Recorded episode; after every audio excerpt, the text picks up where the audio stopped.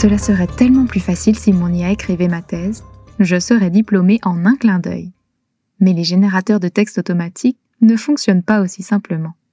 Intitulé Mon IA écrit ma thèse, cet épisode d'Humanitech aborde la question du fonctionnement des générateurs de texte basés sur l'intelligence artificielle, ou IA, leurs avantages et leurs inconvénients.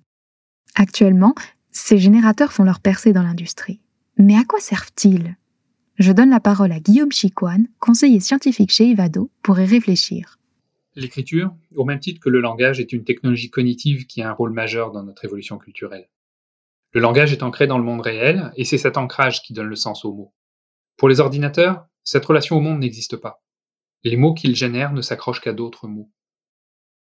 Vu qu'ils n'ont pas d'expérience du monde et s'appuient uniquement sur nos mots, les ordinateurs intègrent donc aussi nos orientations et nos biais collectifs, pour le meilleur et pour le pire.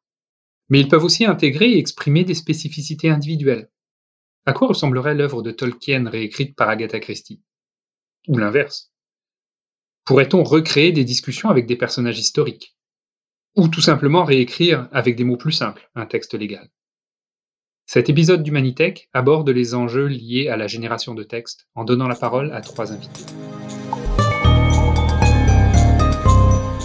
Pour développer notre réflexion sur les générateurs de textes automatiques, j'ai invité des spécialistes québécois suivant de près leur développement technologique, industriel et artistique.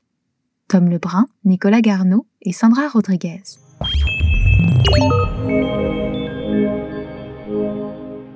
Avec Tom Lebrun, nous reviendrons sur les définitions des générateurs de texte automatiques et leur fonctionnement. Avec Nicolas Garneau, nous verrons pourquoi et comment le système du générateur de texte peut être appliqué aux plumitifs criminels pour rendre la justice plus accessible au grand public. Enfin, nous parlerons avec Sandra Rodriguez de son chatbot artistique propulsé par l'IA, Chomsky versus Chomsky. Vous êtes avec Oriane Morier, bienvenue sur Humanitech.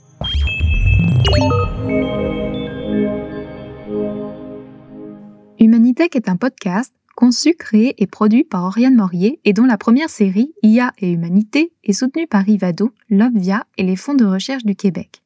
Il vise à démystifier l'usage des nouvelles technologies, comme l'intelligence artificielle par exemple, en donnant la parole à un chercheur, un entrepreneur et un artiste utilisant ces technologies.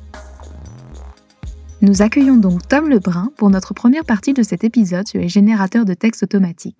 Bonjour Tom. Bonjour Ariane. Vous êtes juriste spécialisé en droit du numérique et en propriété intellectuelle, et vous achevez actuellement votre doctorat à l'Université Laval, au Québec, sous la direction de René Audet et de Georges Azaria.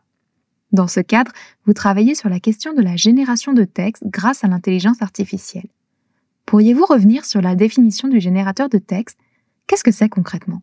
Un générateur de texte, c'est tout simplement l'utilisation d'informatique pour euh, créer euh, des, des, idéalement ce qui se rapproche de ce qu'on appelle le langage naturel. Et en fait, pour reprendre un historique rapide euh, de ce que sont les générateurs de texte, faut distinguer entre trois types principaux les générateurs combinatoires, les générateurs automatiques et ce que je dénomme les générateurs par apprentissage, ce qui correspond plus à ce qu'on appelle l'intelligence artificielle au sens contemporain tel qu'on l'entend aujourd'hui. Et est-ce que vous pourriez revenir sur les différents types de générateurs que vous venez de nommer? Alors les générateurs combinatoires, c'est tout simplement l'utilisation d'informatique pour combiner des caractères, des mots, euh, des bouts de phrases, des phrases entières, voire carrément des paragraphes ou des textes entre eux. C'est quelque chose qui existe depuis euh, assez longtemps, puisqu'on avait déjà des exemples en 1671 avec un type de générateur combinatoire qui s'appelait les baisers d'amour céleste hein, de Quirinus Kuhlmann. Les générateurs automatiques euh, sont à l'inverse, on peut voir ça comme des systèmes experts en fait. C'est des systèmes qui sont basés essentiellement sur un principe déductif, c'est-à-dire que vous avez une espèce de d'arborescence du système informatique qui est programmé pour donner des solutions pré-choisies, si l'on veut, lors de la génération de texte. C'est ce qui vous permet euh, essentiellement sur les chatbots aujourd'hui d'avoir euh, une discussion euh, maîtrisée par le par le système. Vous allez lancer un mot clé et votre système va, en fonction du mot clé, avoir le choix dans, dans une alternative entre deux termes par exemple et va aller vers l'un ou, ou vers l'autre. Et les générateurs par apprentissage? Et ce qu'on a aujourd'hui euh, d'extrêmement intéressant, c'est ce qu'on appelle les générateurs par apprentissage, donc euh, les générateurs par machine learning ou deep learning, les réseaux neuronaux profonds. Et ce type de générateur de texte est devenu extrêmement performant ces dernières années, particulièrement depuis 2018-2019 avec des systèmes qui s'appellent GPT-2 et GPT-3. GPT-3 a, a, seulement quelques mois à l'heure actuelle, mais pour je vais pas dire que c'est pour la première fois, mais c'est euh, c'est un système qui tend à, renverser un petit peu le paradigme usuel dans lequel on était jusqu'alors, c'est-à-dire où la plupart du temps on, on, reconnaissait une certaine incohérence des textes. Là, à l'inverse, les, les, textes sont essentiellement euh, donnent en tout cas l'apparence de la cohérence et devient extrêmement difficile de euh, de euh, remarquer si oui ou non le, le texte généré a été fait par une machine et non pas par un être humain. Et est-ce que vous pourriez m'expliquer comment l'IA fonctionne dans un générateur de texte automatique? Alors, euh, cette intelligence artificielle-là, qui est basée sur des réseaux de neurones, essentiellement des réseaux de neurones profonds, c'est de l'apprentissage statistique. Les occurrences qu'on a aujourd'hui avec ces systèmes neuronaux, c'est une version beaucoup plus complexe évidemment que, celle des chaînes de Markov, mais qui repose un petit peu sur les mêmes principes, c'est-à-dire que vous allez avoir des probabilités entre les différents caractères euh, d'une même phrase. Et en fonction des, euh, des, des, statistiques étudiées sur l'ordre de ces termes, vous allez être capable, normalement, euh, théoriquement, de générer du, texte cohérent. Mais ça, c'est vrai pour les trois types de générateurs. À l'heure actuelle, les, euh, les, systèmes les plus performants, là, dans celui dont je vous parlais, euh, GPT-3, euh, ça fonctionne sur des réseaux neuronaux profonds, c'est-à-dire que vous avez différentes couches de neurones artificiels qui vont être capables chacune de capter l'information des textes sources, en fait, c'est-à-dire des, des, données sur lesquelles le système est entraîné au départ, parce que ça passe toujours par un, un entraînement préalable des systèmes et euh, votre première couche va euh, remonter l'information à une, à une couche supérieure, etc., etc. Et en fait, toutes les couches neuronales artificielles vont communiquer entre elles pour être capable de faire de, de l'apprentissage statistique. À, titre d'exemple, ce système-là, GPT-3, euh, vous avez 175 milliards de paramètres, c'est-à dire que vous avez 175 milliards de liens entre les différentes euh, neurones artificielles, ce qui est absolument euh, énorme. Et à quoi servent les générateurs de texte exactement? Où est-ce qu'on les rencontre? Quelles sont leurs applications possibles?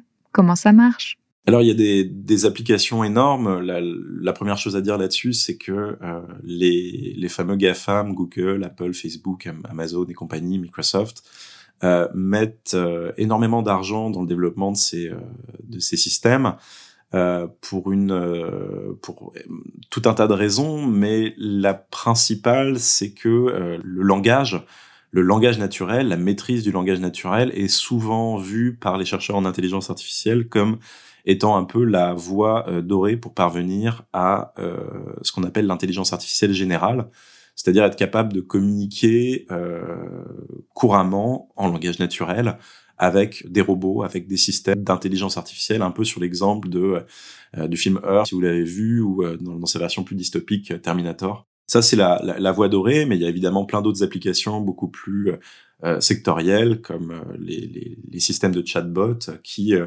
à l'heure actuelle, sont essentiellement encore des systèmes euh, automatiques, c'est-à-dire euh, non pas des systèmes inductifs comme le sont les, les systèmes d'apprentissage machine aujourd'hui, mais plutôt des systèmes déductifs, à l'image des systèmes experts traditionnellement utilisés depuis les années 90.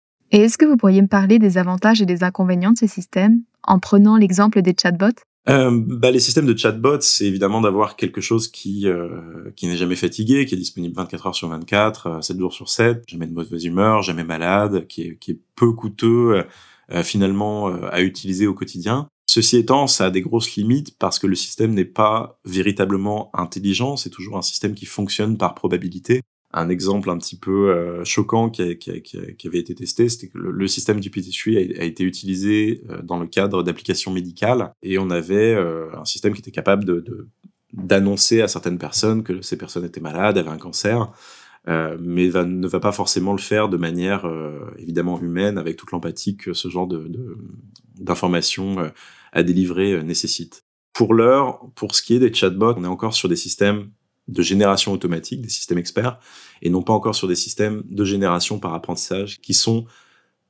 plus performants euh, en termes de génération de texte, mais qui sont moins, euh, qui garantissent moins une sécurité de, dans, dans l'utilisation, on va dire.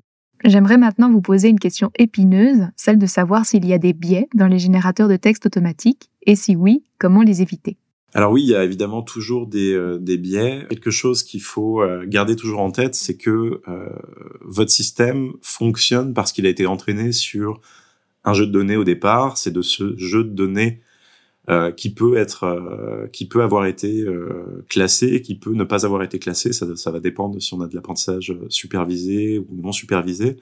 Mais vos, vos données de départ sont toujours en elles-mêmes porteuses de biais.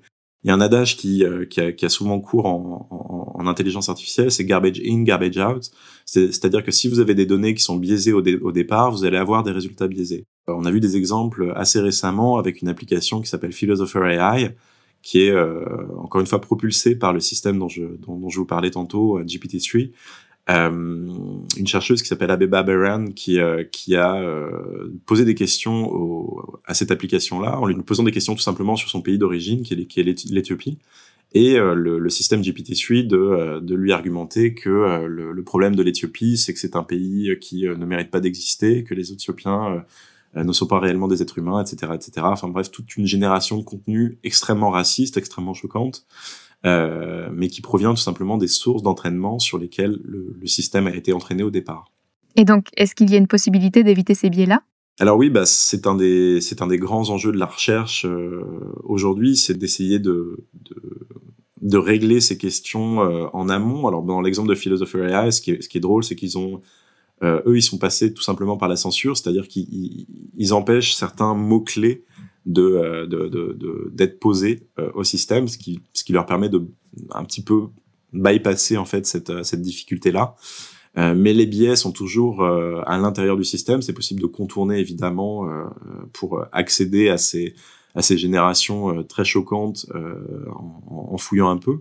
Le problème, c'est qu'il faut un peu distinguer entre la réponse de l'ingénieur puis la réponse du chercheur en sciences sociales sur ces, sur ces points-là, parce qu'un ingénieur va toujours chercher à minimiser ces biais-là, euh, parce qu'il veut faire en sorte que son système soit le plus, euh, le plus efficace possible, et puis également le plus, euh, le plus stable possible pour une utilisation efficace, on va dire.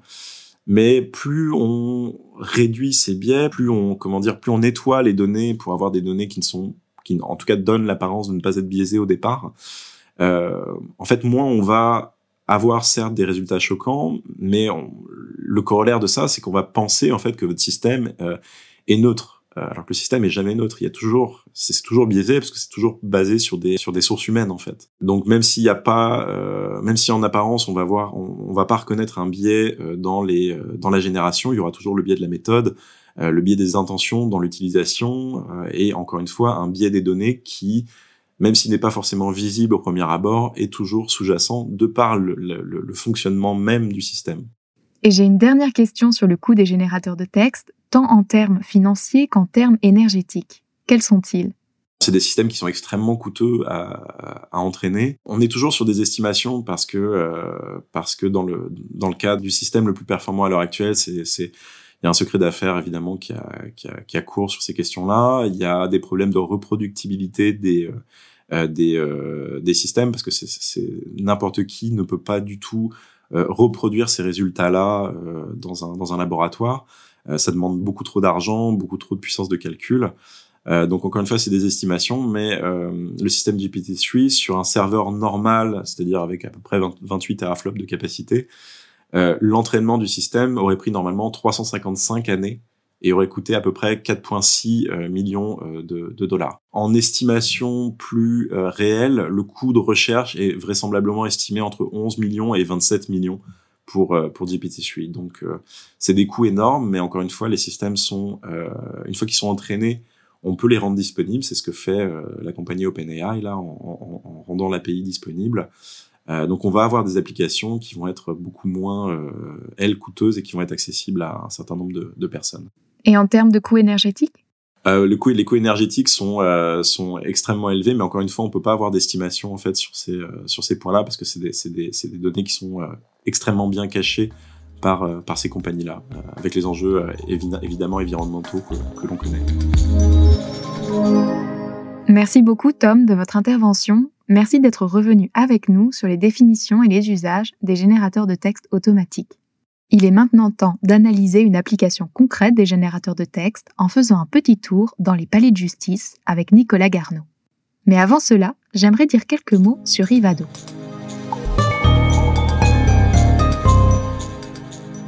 Ivado est une initiative de l'Université de Montréal, de HEC Montréal et de Polytechnique Montréal qui développe une expertise de pointe dans les différents domaines de l'intelligence numérique et aide ainsi à transformer les nouvelles découvertes scientifiques en applications concrètes en opportunités économiques et en bénéfices pour la société.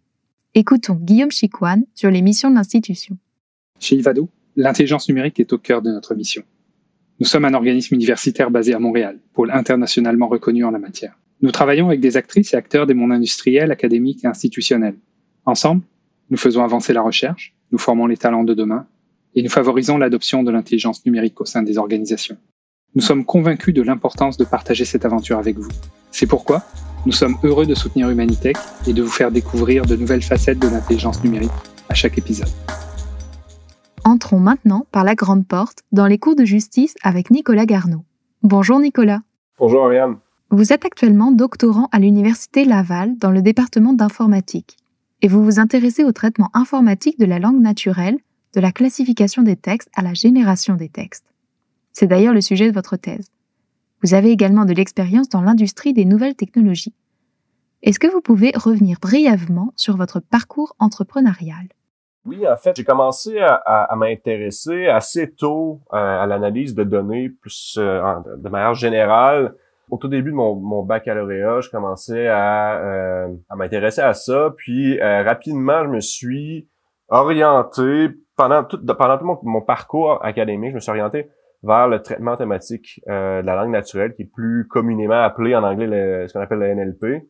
Mais euh, tout, comme je comme je le disais tout au long de mon parcours académique, j'ai travaillé avec différentes startups à Québec euh, qui qui travaillaient avec les données en images, avec des images ou plus avec le texte aussi. Mais c'est un peu mon parcours. Donc maintenant jusqu'à jusqu'à présent au doctorat, je travaille encore toujours avec avec des entreprises à Québec. où est-ce que en fait je mon, but principal, c'est d'appliquer la recherche euh, que je fais.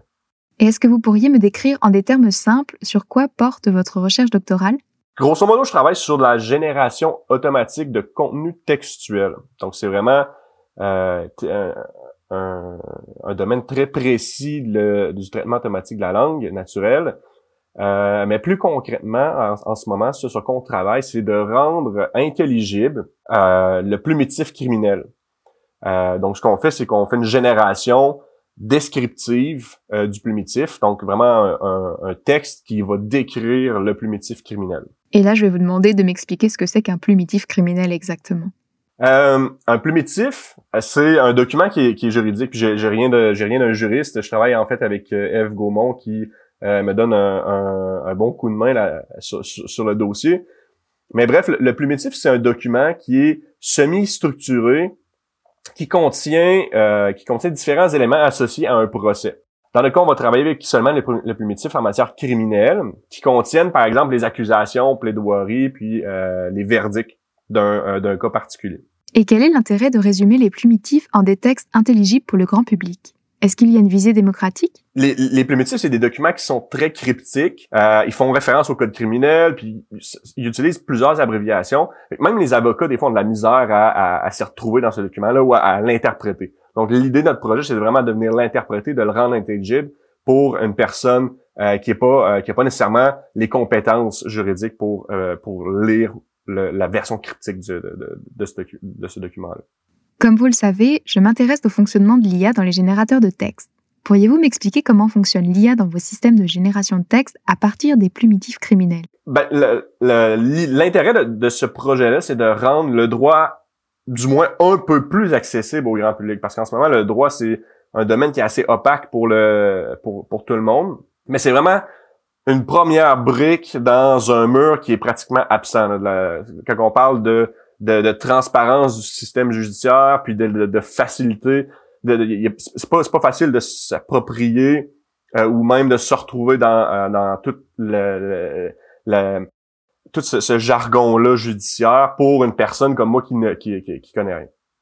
Donc, l'idée, c'est qu'on veut rendre le droit plus accessible pour des personnes comme comme vous et moi, euh, un peu mieux comprendre le système judiciaire, comment il fonctionne, avec d'ajouter une certaine transparence également à, à, cette, euh, à ce, ce, système-là. Et là, on commence avec euh, le plumitif, le plumitif criminel. Et est-ce que vous pourriez m'expliquer comment l'IA fonctionne dans un générateur de texte automatique? Euh, oui, en fait, ce qu'on, ce qu'on a fait comme première étape, c'est une preuve de concept qui utilise essentiellement, en fait, c'est un système à base de règles qui va venir générer la description du primitif. Donc, comment on a procédé, c'est qu'il y a une experte euh, du domaine, qui, est Eve euh, Gaumont, justement, euh, qui a une formation en droit, qui, elle, a écrit des, patrons de génération. vous voyez les patrons de génération comme des phrases trouées. Et euh, étant donné ces phrases trouées-là, qui se portent bien au contexte d'un du, plumitif, d'un cas particulier, notre algorithme, lui, va extraire l'information du plumitif pour tenter de remplir les trous dans la phrase et donc de générer une description du dit plumitif. Et ça marche pour tout type de plumitif, en français comme en anglais? Dans ce moment, on a travaillé seulement, en, on génère actuellement seulement en français. Euh, c'est notre première version, c'est notre premier article qu'on a soumis euh, qu'on a soumis récemment. Mais dans le futur, on veut être capable de, de faire une génération qui est plus multilingue. Euh, on veut générer pour le français, l'anglais, l'espagnol, les langues qui sont, qui sont euh, hautement représentées au Québec et au Canada. Et maintenant, quelles sont les étapes de développement futur pour votre système de génération de texte? En fait, en ce moment, on travaille activement sur le projet. On vient tout juste de soumettre un, autre article dans lequel on présente deux choses, euh, deux, choses principalement, qui sont un nouveau jeu de données qui lui va nous permettre euh, d'utiliser un modèle qu'on appelle un modèle qui est statistique, contrairement à un modèle qu'on utilise qui utilise des, des, des, règles en ce moment. Euh, et ce qu'on veut, c'est exploiter les réseaux de neurones qui vont permettre euh, potentiellement de, d'étendre notre euh, notre génération à pas seulement les primitifs en français, en anglais, mais dans d'autres euh, dans d'autres districts aussi, pas, pas seulement criminels. On a présenté aussi dans cet article-là une métrique d'évaluation qui va mesurer la fidélité euh, de la génération qui a été faite par un, algorithme par rapport au plumitif. Donc c'est hyper important dans le domaine euh, dans le domaine euh, du droit d'avoir une fidélité de la génération. On veut pas qu'un algorithme se mette à générer un paquet de faits qui ne, qui ne correspondent pas au plumitif, au, au, crime qui aurait été commis par la personne. Un peu, on peut voir cette, cette, cette étape-là comme notre banc d'essai qui va nous servir dans les prochains dans les prochains mois à designer une architecture générative qui va être beaucoup plus performante, mais qu'on va pouvoir aussi bien évaluer comment euh, comment la génération se comporte dans le domaine du primitif. Vous mentionnez la nécessité d'éviter de générer certaines choses pour ne pas faire de tort. Est-ce que vous entrevoyez déjà des limites ou des biais de votre système de génération de texte? Ben, effectivement, il y, a beaucoup de biais en ce moment dans notre dans, le jeu de données. Ça, c'est inévitable. Le, biais dans les données, c'est un problème qui, est relativement dur à, gérer. Puis c'est pourquoi on a designé une métrique qui va nous aider à analyser ça, puis qui va refléter le billet. Donc, pour s'attaquer à ça, ce qu'on veut, ben idéalement on veut avoir un, générateur de texte qui va pas avoir de billets, c'est une chose qui est assez dure à obtenir, mais on veut euh, utiliser des euh, d'autres corpus de données qui vont potentiellement améliorer les performances du, euh, du de, notre modèle parce qu'un générateur de texte a besoin de beaucoup beaucoup de données d'entraînement pour arriver à faire une génération qui est qui est euh, qui est exacte. Mais pour ça, on va euh, vouloir étendre notre corpus à pas seulement le plumitif criminel, mais l'étendre peut-être au plumitif municipal, puis essayer d'aller en fait d'aller chercher le plus de ressources possible pour un peu contrecarrer notre billet actuel parce que notre billet est surtout causé par le fait que notre jeu de données est très très petit actuellement. Et est-ce que vous pourriez développer un exemple d'erreur commise par votre système?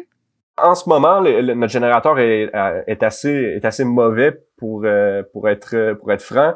Euh, simplement parce qu'on on a vraiment pas beaucoup de données d'entraînement. Mais euh, l'exemple de, d'erreur, puis c'est un exemple d'erreur non seulement dans les générateurs, mais dans les l'apprentissage automatique en général, c'est lorsqu'un modèle a, très peu de signal, arrive à apprendre un peu maladroitement sur le jeu de données, il va, il va seulement se limiter à, à, donner une réponse qui va être bonne dans la majorité des cas. Et euh, ce, qui, ce, qui, se produit actuellement, ben, c'est dans notre corpus de données, c'est qu'on a beaucoup de, de cas de conduite avec facultés affaiblies. Donc, ce que le générateur a appris au final, c'est de tout le temps générer une phrase qui euh, incrimine la personne comme ayant conduit avec les facultés affaiblies. On peut, on peut voir dans d'autres cas où est-ce que euh, ça peut être plus grave si la personne a seulement euh, conduit, conduit euh, été inculpée par conduite avec facultés affaiblies, mais que le générateur de texte l'incrimine de, euh, de viol, par exemple, ben là, on est dans un contexte complètement différent. C'est beaucoup plus grave comme euh, comme erreur en génération, d'où le fait qu'on voulait justement avoir une métrique d'évaluation qui va refléter ce genre d'erreur-là, qui est une erreur qui est, euh, qui est quand, même, quand même très grave. Merci beaucoup, Nicolas, pour vos explications sur les générateurs de textes automatiques à partir des plumitifs criminels. On comprend bien les enjeux autour de la simplification des textes de loi pour les rendre plus accessibles au grand public. Tournons-nous maintenant vers l'utilisation artistique des générateurs de texte avec Sandra Rodriguez et son œuvre Chomsky versus Chomsky. Mais avant d'entrer dans la troisième partie de notre épisode, j'aimerais prendre quelques secondes pour présenter l'Obvia et les fonds de recherche du Québec. L'Observatoire international sur les impacts sociétaux de l'IA et du numérique est un réseau de recherche ouvert qui fédère les expertises de plus de 220 chercheurs en sciences humaines et sociales en sciences et génie et en santé. Ces chercheurs réfléchissent aux enjeux du développement de l'IA et du numérique actuel et futur en vue d'une innovation responsable. De leur côté, les fonds de recherche du Québec ont pour mission d'assurer le développement stratégique et cohérent de la recherche québécoise, c'est-à-dire de la soutenir financièrement, d'appuyer la formation des chercheurs, d'établir des partenariats nécessaires à la réalisation de leur mission et de promouvoir et soutenir la mobilisation des connaissances. Écoutons maintenant Lise Langlois, présidente de l'Obvia, puis Rémi Quirion, scientifique en chef du Québec, sur les valeurs des deux institutions. À l'Observatoire, nous construisons un espace de discussion en interdisciplinarité et en intersectorialité, en faisant la promotion d'une vision pluraliste. Notre raison d'être est de contribuer au domaine du numérique et de l'intelligence artificielle par l'innovation responsable. Humanitech s'aligne parfaitement avec nos valeurs. Je vous souhaite donc une bonne écoute. Bonjour, mon nom est Rémi Quirion. Je suis le scientifique en chef du Québec et président des trois conseils d'administration des fonds de recherche du Québec. Le Québec, tant sur le plan de la recherche, de l'entrepreneuriat et de la culture, est un des leaders mondiaux en intelligence artificielle. Il nous semble nécessaire que son développement s'accompagne d'une réflexion c'est donc avec enthousiasme que nous soutenons la réalisation du balado Humanitech. Bonne écoute. Notre dernière invitée de l'épisode, c'est donc Sandra Rodriguez. Enchantée Sandra. Bonjour Ariane. Vous êtes actuellement professeur-chercheur invité au MIT où vous donnez depuis 4 ans le premier cours sur la réalité virtuelle et les médias immersifs. Mais vous êtes avant tout directrice de création et réalisatrice en médias immersifs et interactifs. Vous travaillez actuellement avec l'Office national du film du Canada sur une œuvre utilisant l'IA, Chomsky versus Chomsky. Le prototype a été présenté à Sundance l'année dernière. Pouvez-vous présenter votre œuvre? De quoi il s'agit exactement? Alors, Chomsky versus Chomsky est une expérience euh, qui se veut multi-usagée et qui vise à ouvrir un questionnement public sur ce qu'est l'intelligence artificielle en discutant avec une intelligence artificielle qui est nulle autre que Chomsky AI, donc une intelligence artificielle qui reconstitue un peu les pensées, la manière de parler et de répondre d'un homme Chomsky, mais pour poser des questions sur ce qu'est l'intelligence artificielle et les limites à la reproduction ou émulation d'une personne humaine. Dans Chomsky versus Chomsky, quelle est l'expérience de l'utilisateur? Qu'est-ce qu'il fait? Qu'est-ce qu'il voit? Et qu'est-ce qu'il entend? Alors, la prologue qui a été présentée à Sundance n'est qu'une partie euh, d'une plus grande expérience. Dans le prologue, on a conçu l'expérience comme une œuvre en réalité virtuelle. L'objectif étant de limiter vraiment l'interaction entre un utilisateur et Chomsky AI et voir jusqu'où pouvait mener la conversation. Dans l'expérience, donc, l'utilisateur rentre dans une espèce de musée du futur. Euh, il y a une scénographie qui est mise en scène aussi, où il est amené à penser euh, qu'on lui vend la promesse que l'intelligence artificielle fait beaucoup, c'est-à-dire vous allez rencontrer nul autre que Chomsky AI, une émulation du professeur Noam Chomsky avec qui vous pouvez interagir. Quand l'utilisateur entre dans la pièce, il est invité à mettre un casque de réalité virtuelle pour entrer en communication avec euh, Chomsky AI. Et Chomsky AI interagit ni plus ni moins avec lui, répond aux questions de l'utilisateur, on peut, on peut lui parler, lui poser des questions, mais en tout temps, Chomsky AI montre euh, par du visuel, mais aussi par ses propres propos, euh, qu'il est transparent, qu'il a des limites, qu'il repose sur beaucoup d'appréhension et de rêves et de souhaits pieux de ce que peut être l'intelligence artificielle, mais qu'il est tout plein de défauts, en fait. Et quelles sont les prémices de Chomsky versus Chomsky? Quelle est l'idée derrière l'œuvre? Alors, l'idée derrière Chomsky AI, c'était aussi de pouvoir amener une conversation ouverte sur euh, ce qu'on appelle l'intelligence artificielle, qui est vraiment un mot parapluie pour englober un, ensemble de nouvelles technologies qui sont développées. Et on s'est dit comment est-ce qu'on arrive à montrer ça à un utilisateur? Comment est-ce qu'on arrive à lui faire sentir qu'on permet de regarder sous le capot ou de regarder derrière le rideau? Euh, il y a beaucoup d'effets de surprise et de, miroitement de, des possibles de l'intelligence artificielle sans beaucoup de compréhension du public. Alors, qu'est-ce qu'on peut montrer? Ce qu'on montre, en fait, en tout temps, quand l'utilisateur pose une question, on lui montre ses propres termes, on montre comment est-ce que le système cherche un pourcentage de, d'adéquation entre ces termes-là et des réponses plausibles. Et on montre aussi que certains éléments sont analysés, soit le sentiment, le sujet, euh, les maillages possibles avec des réponses. Ça, c'est certains des éléments qu'on peut voir en tout temps.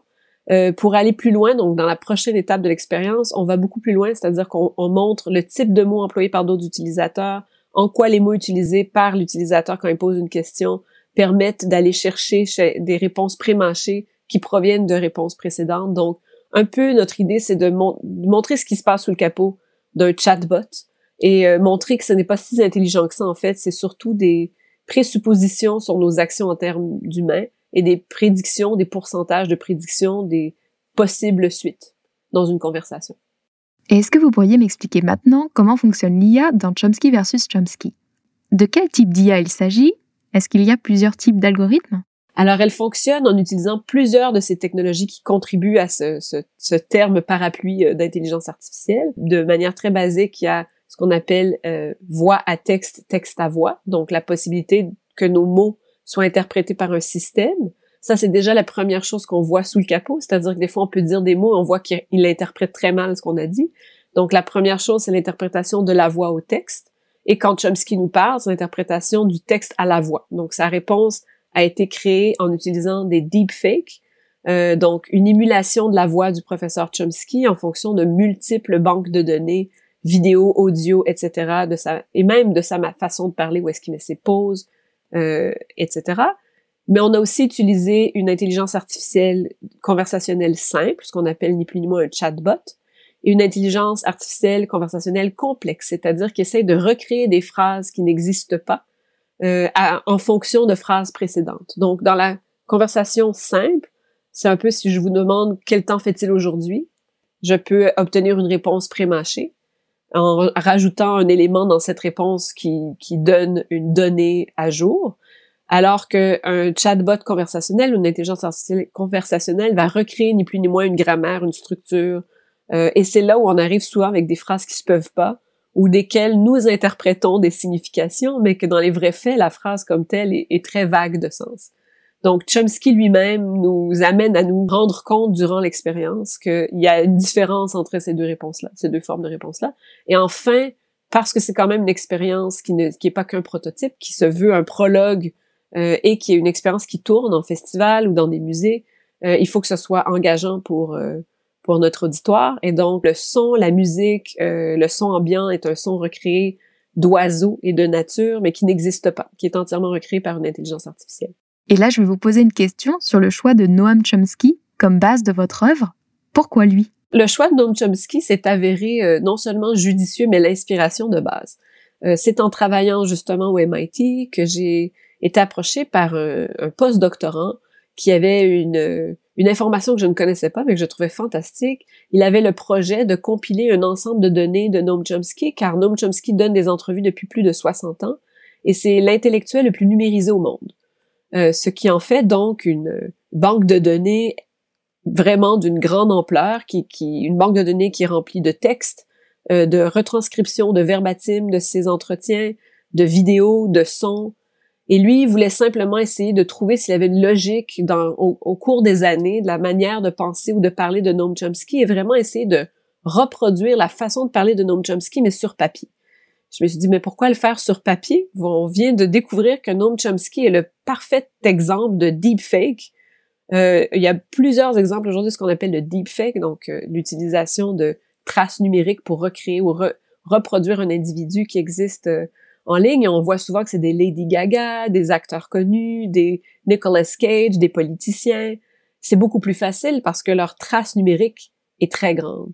Là, on a un intellectuel qui a passé sa vie à travailler sur le cerveau et la pensée humaine et le langage, et qui non seulement ça, mais aussi le père du Natural Language Theory, qui est un peu à l'arrière de ce qu'on appelle Natural Language Processing, ce qui est un peu le squelette du, des chatbots conversationnels. Euh, il y a donc un lien de filiation directe entre ces théories sur le langage et la manière dont on échange avec un chatbot, mais en plus, la quantité de données qu'on peut utiliser pour recréer un genre de Chomsky AI en utilisant l'intelligence artificielle en fait un parfait, une parfaite étude de cas et en, même temps un parfait guide, un parfait personnage pour nous montrer en quoi le vrai Chomsky n'est pas du tout en accord avec, euh, avec le fait qu'on peut vraiment émuler la pensée humaine. Et je vais me permettre une dernière question avant de refermer notre entretien. Est-ce que vous avez rencontré des défis dans la création, notamment du point de vue légal? Alors, ce qui était fantastique euh, du point de vue légal, c'est de l'apprentissage euh, des, des, obstacles où est-ce qu'on les imaginait pas et les portes ouvertes, là, on, on ne les attendait pas.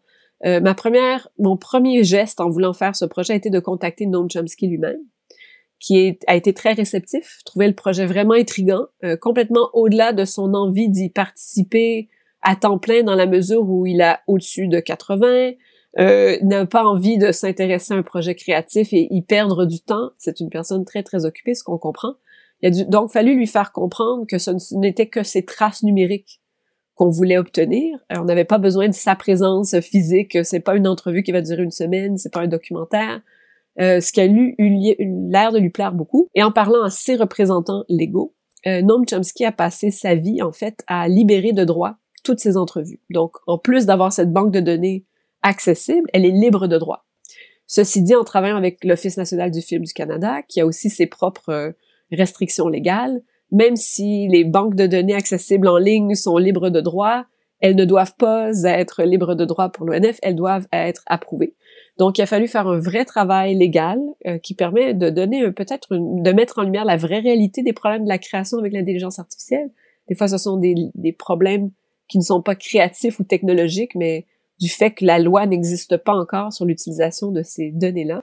Euh, il a fallu essayer, de discuter entre les parties pour que ça reste le plus ouvert possible. Et ça s'est euh, terminé ou conclu avec euh, le principe de fair use. Donc, c'est une utilisation créative de données pour en faire un résultat qui n'existait pas au préalable.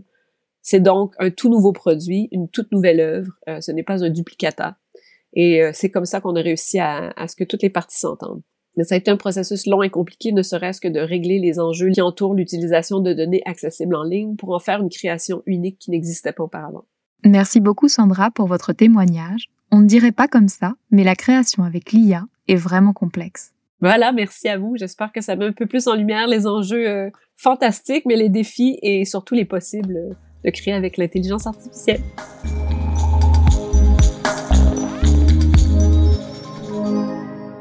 De la définition du générateur de texte automatique à la création avec un chatbot, en passant par la génération textuelle à partir de primitives criminels, cet épisode d'Humanitech nous a permis de passer en revue quelques-uns des enjeux sociétaux des générateurs de texte automatiques.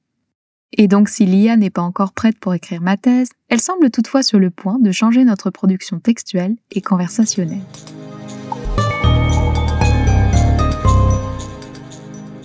Cet épisode du Manitech a été conçu, réalisé et produit par Oriane Morier avec le soutien d'Ivado, de l'Obvia et des fonds de recherche du Québec.